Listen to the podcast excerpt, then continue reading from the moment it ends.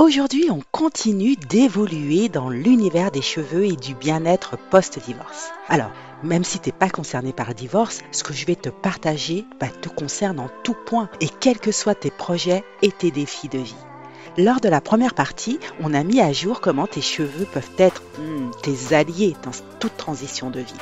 Alors, on retrouve mon invité Florence Cohen pour cette fois aborder le processus de reconstruction. Et cette deuxième partie de notre discussion, qui en plus d'être passionnante, elle, va beaucoup, beaucoup te faire converger. Ma chevelure, ma puissance Allez, suis-moi, c'est parti Bonjour et bienvenue dans le premier podcast qui parle aux femmes ayant tout essayé pour réussir à prendre soin de leurs cheveux naturels. Je m'appelle Carole Seguin, passionnée de cheveux et de soins naturels depuis 2013. Je suis coach capillaire certifié et je t'aide à imaginer tes propres solutions pour rester belle, féminine et confiante avec tes cheveux. Welcome aux femmes qui veulent faire de leur rêve de chevelure naturelle une réalité et transformer leur vie. Avant de continuer cette discussion avec Florence Cohen, je t'invite à découvrir son podcast Le Béaba de la femme divorcée. Son credo à Florence, eh bien, c'est d'inspirer et d'accompagner les femmes à partir de 45 ans dans leur voyage vers une nouvelle vie après le divorce. Si tu veux la découvrir et la suivre sur ses réseaux, eh bien, tu trouveras toutes les infos dans la description de nos deux épisodes. Aujourd'hui, Florence nous partage les cinq étapes qui mènent une femme du choc de la séparation avec son flot d'émotions au futur qu'elle cherche à créer en veillant cette fois à une relation épanouie avec elle-même. C'est passionnant. Lorsque tu vas écouter cet épisode, je te demande une seule chose. Que tu sois divorcé ou non, que tu aies retrouvé quelqu'un ou non dans ta vie, quels que soient tes projets, regarde tes cheveux, regarde leur aspect et demande-toi si tu as du mal à les coiffer. Qu'ont-ils à te dire que tu n'entends pas? Allez, on se retrouve juste après. Donc maintenant, les femmes qui veulent, euh, qui traversent justement cette période de, séparation, divorce, euh, tu parlais de processus, comment elles peuvent, quelles sont les grandes étapes ou quels sont les grands points clés euh, à aborder pour qu'elles puissent réussir à cheminer et évoluer? Alors, c'est un processus qui est pas simple, qui est long. voilà, j'ai envie de dire, surtout quand on divorce au bout de alors, 10 ans, 20 ans, 30 ans, 40 ans de mariage. Et souvent, euh, la femme est très déstabilisée quand elle divorce euh, autour de la quarantaine. C'est-à-dire qu'il y en a qui vont dire bah, ma vie, elle est finie, euh, parce qu'elles elles sont encore peut-être sous l'emprise d'une vie passée. Et savoir qu'il y a un processus aussi, c'est peut-être rassurant. Moi, je sais que j'avais, j'ai divorcé, j'avais aucun repère. Et euh, j'ai découvert, en fait, euh, sur mon cheminement, mes repères, je me suis informée, j'ai étudié. Et euh, voilà, il y, a vraiment des étapes. Ben, la première, c'est celle du choc. Hein. On est choqué quelque part au moment de l'annonce. Ça, ça ne doit pas durer longtemps. C'est-à-dire qu'ensuite, on va basculer vers une seconde étape. On, on, va se mettre en route pour faire les démarches pour divorcer. Et cette seconde étape, en fait, elle est, elle est assez complexe parce qu'on va commencer à faire face à l'inconnu, c'est-à-dire que on va avoir, on, doit rentrer en relation avec euh, ben, des avocats, des notaires, enfin plein de choses. Ça, c'est la première inconnue et on ne sait pas tellement comment ça va se passer. Mais le premier conseil que je donne, ne laissez pas l'autre définir comment vous devez divorcer, mais voilà, prenez contact avec des hommes euh, et des femmes de loi qui sauront très bien euh, vous conseiller par rapport au statut marital. Euh, et puis, il y a cette deuxième inconnue que, ben, que moi, j'ai rajouté dans mes étapes, qui est les réactions, qui, qui, va être en fait toutes les réactions de notre entourage. C'est-à-dire que nos enfants vont être impactés, ils vont souffrir. Et ça pendant peut-être même un très long moment. Euh, il va y avoir ben, nos parents aussi qui avaient peut-être une idée de qui se faisait ben, de notre relation avec euh, leur gendre. Donc cette relation va aussi changer. Donc il y a une nouvelle inconnue qui se pointe. Euh, Il y a aussi les amis. Souvent, ben, moi, je sais que je n'ai plus aucun ami, c'est-à-dire que du jour au lendemain, je n'ai vraiment eu personne qui m'a envoyé ne serait-ce qu'un SMS pour demander comment je vais. Donc, il y a aussi euh, cet inconnu-là, c'est-à-dire qu'on ne se pose même pas la question, ça, arrive comme ça. Puis il y en a ben, pour qui il va rester quelques, amis. Et puis, euh, cerise sur le gâteau, euh, qui est traduit par finalement je découvre mon ex-mari, je ne le connaissais pas euh, et il a un tout autre visage, eh bien, c'est la réaction de souffrance de son ex, qui n'est pas une mauvaise réaction, c'est que lui aussi souffre et que sa façon de le manifester, eh bien, il va la manifester à sa manière et puis comme bon lui semblera, j'ai envie de dire aujourd'hui, parce que c'est légitime, c'est euh, euh, peu importe ce qui se passe dans le couple, euh, qu'il ait trompé sa femme, qu'il ait été trompé, qu'il ait peut-être pas eu de tromperie. Moi, aujourd'hui, ce truc de fidélité, euh, avec tout ce que je sais aujourd'hui sur la fidélité, comment ça a été mis en place par l'Église pour éviter les maladies, c'est vrai que c'est difficile peut-être de demander à un couple de rester fidèle des années. Donc, je ne me focalise pas sur ça. La seule chose qui, qui moi, m'a impacté, ben oui, c'est la réaction aussi de mon ex-mari. Mais avec le recul, euh, j'ai pris conscience que lui aussi euh, ben, souffrait de, de ce divorce et qu'on avait chacun, chacune, une façon de manifester notre souffrance. Et peu importe comment c'est, c'était pas mieux pour moi, c'était pas mieux pour lui, c'était notre façon unique à chacun. Donc en fait, cette deuxième étape, c'est que la femme, elle va devoir faire face à tout ça, l'homme aussi, mais comme j'accompagne pas les hommes, euh, c'est c'est pas le sujet. Et c'est-à-dire que toute la sphère, tout ce qu'on connaissait comme euh, acquis, va complètement évoluer en inconnu. C'est-à-dire que ben nos enfants, ils vont changer aussi, ils vont avoir d'autres réactions et on ne sait pas du tout comment faire euh, face à cet inconnu qui se met en place quelque part. Et puis, ben, on va cheminer progressivement pour avoir ben, sa propre maison, son propre appart.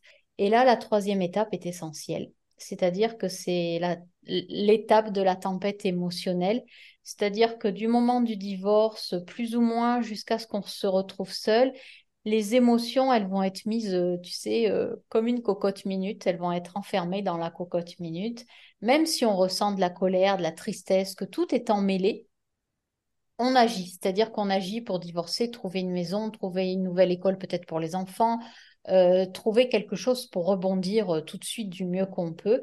Et quand tout ça stagne, que c'est soit on est divorcé, soit tout est mis en place pour que le divorce soit opérationnel, eh bien, on arrive dans, dans une période euh, où les émotions vont demander à sortir. C'est-à-dire que là, il faut enlever le petit truc de la cocotte. La soupape. Ouais, pour laisser exploser les émotions. Et sans ce travail-là, eh bien, c'est là où beaucoup de, de femmes vont rester euh, figées. C'est-à-dire que les émotions ne sont pas exprimées et elles doivent être exprimées. C'est-à-dire que sous la colère, ben, il faut dire qu'est-ce qui nous a mis en colère. Il faut, moi, je compare toujours ça, tu sais, c'est pas sexy, mais à une grosse boule de pu qu'il faut, ben, il faut enlever le pu qu'il y a là. Et pour chaque émotion, ben, il y, a, il y en a pas 50 000 d'émotions, il n'y en a que quatre. Hein. La colère, la tristesse, le dégoût, la peur. Et pour ces quatre émotions, faut qu'elles sortent, faut purger. Et cette tempête émotionnelle, elle est là justement pour crier son dégoût, sa rage, tout ce qui nous a fait du mal durant ce mariage, tout ce qui nous fait du mal durant ben, cette solitude qu'on vit. Et, c'est pour ça que l'apport d'un thérapeute est important parce que ça permet de vider son sac, de, de... c'est pas obligé d'y rester euh, des années. Hein. Moi, j'ai fait ce choix d'y rester très longtemps justement découvrir beaucoup de choses mais des personnes de plus en plus font ce travail de constat, de, de comment dire, d'aller voir quelqu'un. Euh, et puis je le, on l'entend à l'oreille, elles ont, ça, leur permet vraiment euh, d'aller vers une autre vie, d'aller vers une nouvelle vie et de voir l'ex différemment et pas de continuer de dire c'est la faute de l'ex, c'est la faute de l'ex, parce que non, on est nous aussi responsables à 50% de l'échec de ce mariage et ça, c'est une clé qui est vraiment essentielle de se dire, moi aussi, j'ai eu mes torts dans ce mariage. Par exemple, pour moi, puisque je suis là, ben, pour être transparente, euh, pour moi, carrément, j'ai pas été une bonne épouse, j'ai pas été une bonne mère de famille euh, parce que ben j'avais des manquements. Ben voilà, euh, euh, mon ex-mari travaillait beaucoup, partait le matin, rentrait le soir. Ben ça a été difficile pour moi de lui dire, écoute, ça me fait chier que tu sois jamais à la maison. J'ai tenté de tirer la sonnette d'alarme. Euh, ça a fonctionné comme ça a continué de fonctionner pendant quelques années, mais ma responsabilité aurait été de dire au bout de dix ans de mariage, comme déjà je disais, ben ça ne me convient plus.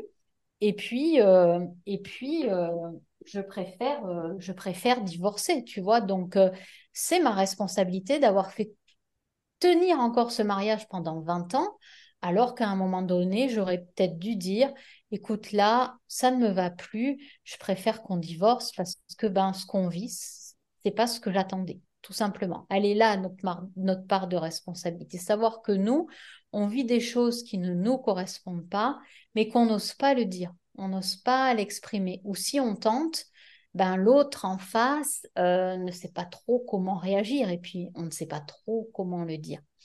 Et ça, une fois qu'on se dit, euh, je ne prends pas la charge à 100% sur mes épaules, de l'échec de ce mariage, c'est-à-dire euh, j'aurais dû faire comme ceci, j'aurais pu faire comme cela. Euh, non, on a fait ce qu'on a pu, du mieux qu'on a pu, mais se dire ouais, finalement, euh, sexuellement, c'était pas terrible dans notre couple, il n'y avait pas beaucoup de relations sexuelles. Est-ce que moi j'étais toujours honnête avec moi-même quand j'étais avec lui? Est-ce que et, et c'est toutes ces remises en question qui vont pouvoir faire évoluer une femme quand elle divorce. C'est-à-dire se dire ben Ok, moi aussi j'ai fait des erreurs et c'est ok avec ça. Mais par contre, lui, je lui laisse ses 50%. C'est-à-dire que lui aussi, il y a eu certainement des manquements, mais c'est pas à moi de découvrir pour lui ce qui a péché. Donc ça, c'est vraiment important, je pense aussi de de quand, on peut, parce que c'est pas tout de suite hein, qu'on va se dire euh, non, finalement ça allait pas. Voilà. Mais si on peut se le dire assez vite, c'est-à-dire euh, voir où ça a péché, parce qu'on va aussi avoir le réflexe de se dire à quel moment ça a merdé. tu vois, quand on divorce, on se dit à quel moment ça a commencé à prendre l'eau, là, le bateau, parce que j'ai l'impression de n'avoir rien vu venir. Et puis, bon, tu, tu, fais le chemin à l'envers. Et puis, moi, si je veux être honnête avec moi, au bout de quatre ans, notre couple, il n'aurait pas dû continuer. Et je suis restée 30 ans. Mm. Donc, euh, c'est aussi ça, si on veut euh, se libérer de ce poids-là, de ne pas le mettre entièrement sur l'ex, d'accepter qu'on a 50% de, de responsabilité sur ce qui était bon et pas bon, et de se dire, ouais, ok, j'ai pas été euh, à la hauteur peut-être dans ce couple-là, parce que ben c'était comme ça, mais je l'accepte et c'est ok. Et tu parlais d'acceptation, ben justement, c'est accepter qu'on a des failles, on a eu des failles, que c'était pas terrible. Et ben, on fera peut-être mieux avec le prochain, s'il y a un prochain ou pas. Après, ça va dépendre de chaque femme. Donc ça, c'est pour moi, voilà, une, clé essentielle euh, dans les différentes étapes. Et ensuite, les deux dernières étapes, quand on, a euh, évacué donc ces émotions, il y a une vraie fatigue qui s'installe dès lors où on divorce et qui va continuer sur des années. Donc, il y a besoin d'un temps de convalescence. C'est-à-dire que une fois que, il faut imaginer qu'on est choqué, on se met en mouvement pour divorcer, on dort plus, on n'a plus d'énergie, on se trouve, on se retrouve seul à un moment donné dans, dans un appart qu'on aura choisi ou qu'on garde. Euh, là, les émotions sont à fleur de peau, elles doivent sortir, donc ça épuise énormément. Et on arrive à un moment donné, ben, on le sent, hein, on, a, purgé, ce qui ne signifie pas que tout est parti, mais le plus gros est parti. Et là, s'accorder un temps de waouh, et maintenant je fais quoi pour moi? Et eh bien, je, commence à me reposer, tout simplement. Donc, il y, y a, un temps de convalescence entre ce passé qu'on a nettoyé, cette présence à soi qu'on commence à, découvrir et ce futur qu'on a commencé à créer, mais on n'a pas encore eu conscience qu'on a commencé à le créer pendant les démarches, parce qu'on s'est quand même mis en mouvement pour faire des choses, donc découvrir qu'on est capable de aussi. Et donc, il y a cette découverte de soi, ben, tranquillement, on se repose et puis on se met en route vers une nouvelle vie, vers sa nouvelle vie, qui va être faite, euh, j'ai envie de dire, euh, de découverte, mais dans des actions que la femme euh, va devoir poser pour elle-même, c'est-à-dire découvrir ce qu'elle aime, ce qu'elle aime pas, ses cheveux, est-ce qu'elle a envie de les avoir courts, plus longs, est-ce qu'elle a envie d'avoir d'autres compagnons, est-ce qu'elle a eu d'autres compagnons pendant cette transition, continuer de faire le bilan, est-ce que ben moi j'ai eu des compagnons pendant ma transition, mais euh, ces compagnons, bah, je me rendais compte que ça allait pas. Et donc, accepter que ça n'aille pas. Mais je n'acceptais pas que ça n'aille pas. C'est-à-dire que je me disais, ouais, c'est bon, je suis en thérapie, je vais découvrir Georges Clounet tout de suite, tu vois. ben, pas du tout. Non, non. Et euh, donc, euh, cheminer, ça ne veut pas dire qu'on doit rester seul à 100%. Le chemin va être fait de rencontres amoureuses, amicales, sociales, et justement, c'est là où c'est très important de voir qu'est-ce qui nous correspond, qui nous correspond. C'est comme les cheveux et qui ne correspond plus. Est-ce qu'on rentre dans des relations parce qu'on a peur d'être seul, tu vois, ou bien est-ce qu'on veut être euh, dans une relation beaucoup plus en profondeur avec soi et dire non à des personnes ben, avec lesquelles ça va pas matcher? On peut essayer, même amoureusement parlant, tenter d'aller prendre un café avec quelqu'un au début, peut-être, on, a envie de se faire croire que ça peut encore marcher. Moi, je suis rentrée là-dedans en me disant, ouais, ouais, ça va marcher. Et puis retomber, tu sais, dans les schémas d'avant où tu essayes de sauver le mec euh, qui est complètement à l'ouest. Et puis finalement, ça dure que six mois. Et six mois à l'époque, pour moi, c'était très long. Et puis maintenant, avec le recul, je me dis, bon, ça n'a pas duré 30 ans, c'était quand même mieux. Et, en fait, c'est un chemin, c'est-à-dire qu'on doit faire des découvertes, des rencontres, et puis aujourd'hui, prendre un café avec quelqu'un, et puis sentir si ça le fait, si ça le fait pas, si j'ai envie, si j'ai pas envie, et puis sentir que pour l'instant, ben non, j'ai pas envie parce que ben ma vie, je la crée tellement à mon image que j'ai envie, euh, si un jour ça se fait, de rencontrer quelqu'un qui aura, je pense, cheminé lui aussi mais c'est ça qui est intéressant, c'est-à-dire vous autoriser aussi ou s'autoriser pendant ce processus de deuil à un moment donné quand vous vous sentirez prête de rencontrer et de voir qu'est-ce que vous ressentez. Ça c'est c'est et, est-ce que et, là j'ai une question tiens qui me vient à te poser. Est-ce que le cheveu euh, peut nous indiquer aussi quand une relation elle n'est pas faite pour nous? Alors, comme le cheveu finalement euh, traduit et le reflet et le miroir de ce que tu ressens, c'est toi qui sais ce que tu ressens par rapport à cette personne-là. Si effectivement euh, tu sens qu'il y a un truc qui est chelou, un truc qui te plaît pas ou quelque chose qui te, il y a du bien, oui, il y a peut-être du bien sur l'aspect physique, etc. Euh, et puis d'autres aspects qui te plaisent moins, ça forcément tu vas nourrir dans cette relation-là le bon, mais surtout le moins bon. Et quand on a quitté une relation de 30 ans ou de 20 ans ou de 10 ans, peu importe, on n'a pas envie de de nouveau renourrir quelque chose qui ne convient pas.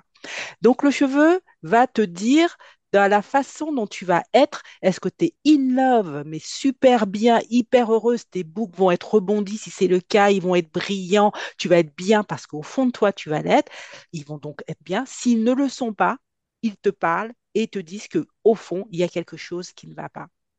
Et là, j'en reviens à ce que je te disais tout à l'heure sur, et c'est ce que je conseille aussi aux femmes qui, justement, dans cette euh, étape dont tu parles de découverte de soi, de mise en action, de cheminer, c'est de se reconnecter à soi, en fait, tout simplement, de reprendre du temps. Là, je parlais de massage de cuir chevelu, reprendre du temps pour masser ses cheveux, pour les, parce qu'on a des cheveux différents sur la partie du crâne. Devant, ils sont peut-être différents de derrière, etc. Apprendre à reconnaître finalement euh, quelles sont les différentes textures, quelles sont les différentes densités qu'on a sur l'ensemble de la tête. Euh, c'est comme ça qu'on réapprend à se connaître, en fait. Lorsque tu te connais mieux, eh bien, tu arrives mieux à savoir du coup ce que tu aimes, ce que tu veux et ce que tu ne veux surtout pas. Et après, tu es en capacité d'analyser ce que tu reçois de l'autre, du coup, et pour mmh. savoir si mmh. ça match ou pas avec toi c'est ça j'ai envie tu vois je vais je vais juste rebondir dessus parce que c'est c'est justement génial. Moi si tu veux euh, quand j'ai vécu ces, ces, quelques relations euh, épisodiques euh, après mon divorce et puis celle après qui a duré deux ans j'étais toujours tu vois enfermée dans un schéma de du passé, tu vois, c'est-à-dire que j'étais avec un mec et je voulais penser que ouais ouais, c'était bien ce qu'on vivait, c'était c'était pas mal du tout.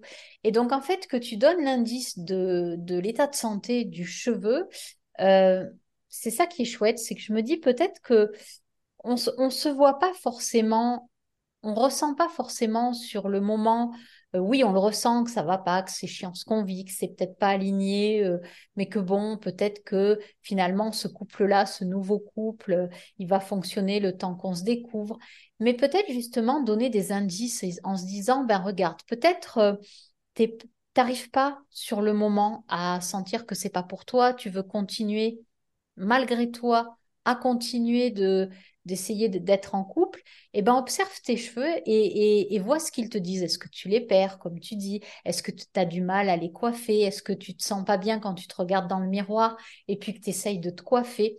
Et ça, je trouve ça hyper euh, percutant parce que moi, j'ai été voilà dans des moments où je me disais mais tout va aller, tout va aller bien, euh, euh, ça va le faire. Je m'enfermais encore euh, comme j'étais dans mon mariage au final. Hein. C'est-à-dire Hmm. que si ça a duré 30 ans, c'est que je me disais ça va le faire. C'est-à-dire que j'entreprends des thérapies et ça va le faire et ça va aller. Donc on continue en fait, tu vois, de réalimenter le schéma. Mais du coup, la pépite du fait de se dire tiens, mon cheveu ça va pas, il est cassant, je les perds, j'arrive pas à me coiffer. Euh, finalement, quand je me regarde dans le miroir, je me trouve moche. C'est qu'intérieurement, bah, peut-être que ce nouveau couple qu'on tente de former, il va pas du tout. Tu vois? Exact, exactement. Bah, tu vois, oui, c'est euh, une façon peut-être d'interpréter les choses Mm, et c'est une bonne lecture de soi finalement que de regarder son cheveu, de regarder comment il réagit, tout ce que tu viens de dire, comment on se trouve dans le miroir, euh, son état de santé, est-ce qu'il est brillant, est-ce qu'il est cassant, est-ce qu'il est gras, est-ce qu'au contraire, euh, il est plutôt euh, vivant, parce que le cheveu est vivant en fait. mm, C'est une matière morte, mais les cheveux ne sont pas que des cheveux. On arrive à rendre vivant quelque chose de mort. Euh, ça veut dire à quel point on a une énergie vitale au fond de soi, en fait. Mm, Et c'est mm, cette énergie vitale qu'il faut être à, à l'écoute. Et c'est elle qui te donne la réponse sur la relation que tu entretiens avec cette personne. mm. Et qui va au-delà de la simple as- de- du simple aspect physique, tu vois? Oui, c'est Parce ça. que euh, j'imagine bien, bon, moi je vis pas cette situation-là, mais j'imagine bien, pour l'avoir vécu autour de moi avec des amis, de la famille, etc., que lorsque tu te remets comme ça, euh, entre guillemets, sur le marché, à te dire, bon, allez, je vais refaire ma vie, je vais... Là, c'est le physique qui parle, en fait. Tu vois, tu as besoin aussi de, Mm, de tester ton pouvoir de séduction, tu as besoin de voir ce que, ce que ça vaut, tu tu veux repartir sur des aventures de dingue. Donc ça, passé, très bien, il faut vivre ça, ça fait partie du procès, j'imagine. Mais après, derrière, nous, ce qu'on veut, c'est autre chose, c'est quelque chose de plus profond. Et là, la réponse, du coup, elle est donnée si on n'arrive pas, parce que si c'est le mental qui va dire, oh bah tu as, es resté 30 ans avec Agathe, tu peux bien rester 6 mois, un an, c'est le mental qui va parler. Mais si tu veux mm, écouter mm. ton cœur, regarde tes cheveux. Oui, oui, c'est ça. Et puis, euh, et puis justement, peut-être euh, avoir un, avoir un signal d'alarme, comme tu dis, ben, si on rencontre euh, des personnes et, et puis bon, c'est le process normal ou pas. Il y a des femmes qui décident euh, de plus avoir d'aventure pendant un moment, mais Aussi, ouais. euh, comme tu dis, on revient sur le marché. Et puis, et le, le souci, c'est que on est dans une société bon, d'apparence, donc on, on se dit, bon, avec mon apparence. je tente de séduire, mais beaucoup ben, retombent de cheval, c'est-à-dire que ne trouvent pas chaussures à leurs pieds. Et c'est vrai que c'est hyper important de se dire, mais pourquoi justement aujourd'hui, je ne trouve pas euh, chaussures à mon pied? Euh, bon, déjà parce que la femme évolue énormément, hein, on fait évoluer pas mal de choses, mais aussi parce que peut-être pour avoir une relation euh, épanouie avec quelqu'un, bah, c'est une relation épanouie avec soi-même. C'est-à-dire que si cette relation, on l'a pas avec soi, on aura toujours, on rencontrera, et moi je l'ai vu pour moi, on Mm. rencontrera toujours euh, des hommes qui auront euh, plus ou moins la même histoire. Alors euh, ça, c'est malheureusement, bah, c'est comme ça. Mais après, quand on, quand on décide de prendre soin de soi, comme tu dis, ben voilà, soin de ses cheveux, soin de son corps, soin de son intérieur, soin de avec qui on va échanger, quelle énergie on met aussi dans les échanges avec les autres. Parce que tu as parlé d'énergie vitale et ça, c'est c'est pas juste boire de l'eau, de l'énergie, c'est euh, tout un process ce qu'on mange, euh, comment on s'habille, avec qui on échange. Euh, je sais plus, il y avait quelqu'un qui m'avait dit on est la somme des cinq personnes avec lesquelles on vit. Donc, imagine l'énergie des cinq personnes. Si les énergies sont négatives et qu'on parle sans arrêt de ce qui se passe aux infos, de, de tout ce qui va pas bien, ben, obligatoirement, on ne sera pas bien. Et pour être honnête, je l'ai expérimenté. Quand moi, j'ai eu zéro ami quand j'ai divorcé, bah, je peux te dire que ça, ça m'a servi, mais à un point que personne ne peut imaginer. C'est-à-dire que je me suis dit, OK, il n'y a personne. J'ai croisé beaucoup de monde, social, amical, et puis sentir que, oula, ça ne me convient pas, je stoppe, je stoppe, je stoppe. Et encore aujourd'hui, c'est-à-dire que moi, si je sens qu'à l'intérieur de moi, et j'ai fait des rencontres amoureuses cet été, hein, si je sens que mon énergie vitale, elle est, elle je suis tirée vers le bas, et eh ben je dis stop tout court. Parce que je me dis c'est c'est pas une relation pour moi. Et même dans les relations sociales aujourd'hui je commence maintenant parce que ben faire ce travail là c'est dire non à tout ce qui en fait c'est suivre son intuition et c'est le corps qui parle donc euh, sentir que si ça ne te va pas bah, tu dis non à cette personne. Alors oui, c'est difficile de dire non, j'ai pas dit non facilement au début, mais à force de couper tout ça, ben aujourd'hui, je commence enfin à croiser des personnes qui ont une belle énergie et avec lesquelles tu peux échanger enfin sur des sujets de vie vivants et qui font du bien. Et en fait, euh, c'est ça, c'est-à-dire que cette énergie, elle doit être, euh, pour être bien dans sa peau, dans ses cheveux, il y a aussi voilà la relation qu'on entretient avec le corps, les cheveux, mais avec les autres aussi. Ça, c'est hyper important. Eh ben, écoute, Florence, je trouve qu'on a vraiment fait un joli tour là, comme ça, toutes les deux, à cette discussion comme ça, à bâton rompu euh, autour de cette thématique. Euh, je te remercie infiniment vraiment de cet échange. Est-ce que tu veux ajouter quelque chose? Qu'est-ce que je peux ajouter? Euh, non, si ce n'est déjà un grand merci à toi, parce que j'ai voilà, trouvé le sujet passionnant et puis ça m'a donné voilà quelques points de vue différents aussi euh, sur le cheveu.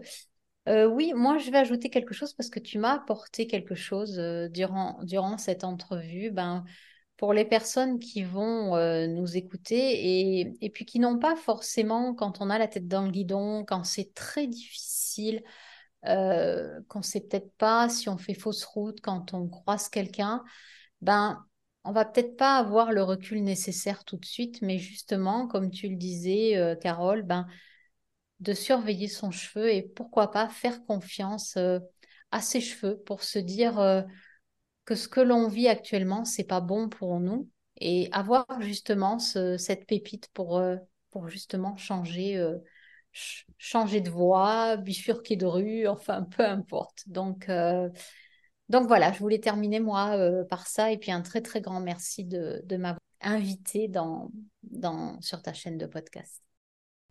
Alors comme Florence, as-tu conscience aujourd'hui de la pépite que sont tes cheveux? Ils te donnent tellement d'indices sur ton état intérieur et sur ce que tu ressens au plus profond de toi à propos de la personne ou du projet qui entre dans ta vie. Et ça m'amène à la réflexion que je t'ai proposée en début d'épisode. Alors, qu'est-ce que tu vis actuellement? Cette relation est-elle bonne pour toi? Qu'est-ce que tes cheveux ont à dire sur ce sujet? C'est sain, ça pousse, ça brille, tu aimes ton reflet dans le miroir? Ou c'est pas tip-top, euh, des chutes, de la casse, des démangeaisons peut-être? Depuis combien de temps? Et fais le parallèle avec ta vie. Si comme Florence, tu veux cheminer vers de nouvelles rencontres amoureuses, amicales et sociales, regarde tes cheveux et crée-toi une vie à ton image. J'espère que ces deux épisodes t'ont aidé à voir que tes cheveux sont les messagers de ta transformation personnelle. Ils expriment un langage que toi seul dois connaître. Alors, apprends à les écouter, Et si tu as besoin d'aide, il y a mon accompagnement holistique et sur mesure, Atteins la chevelure naturelle de tes rêves. Je t'invite à poursuivre la discussion sur mon site carolseguin.fr ou mes réseaux sociaux.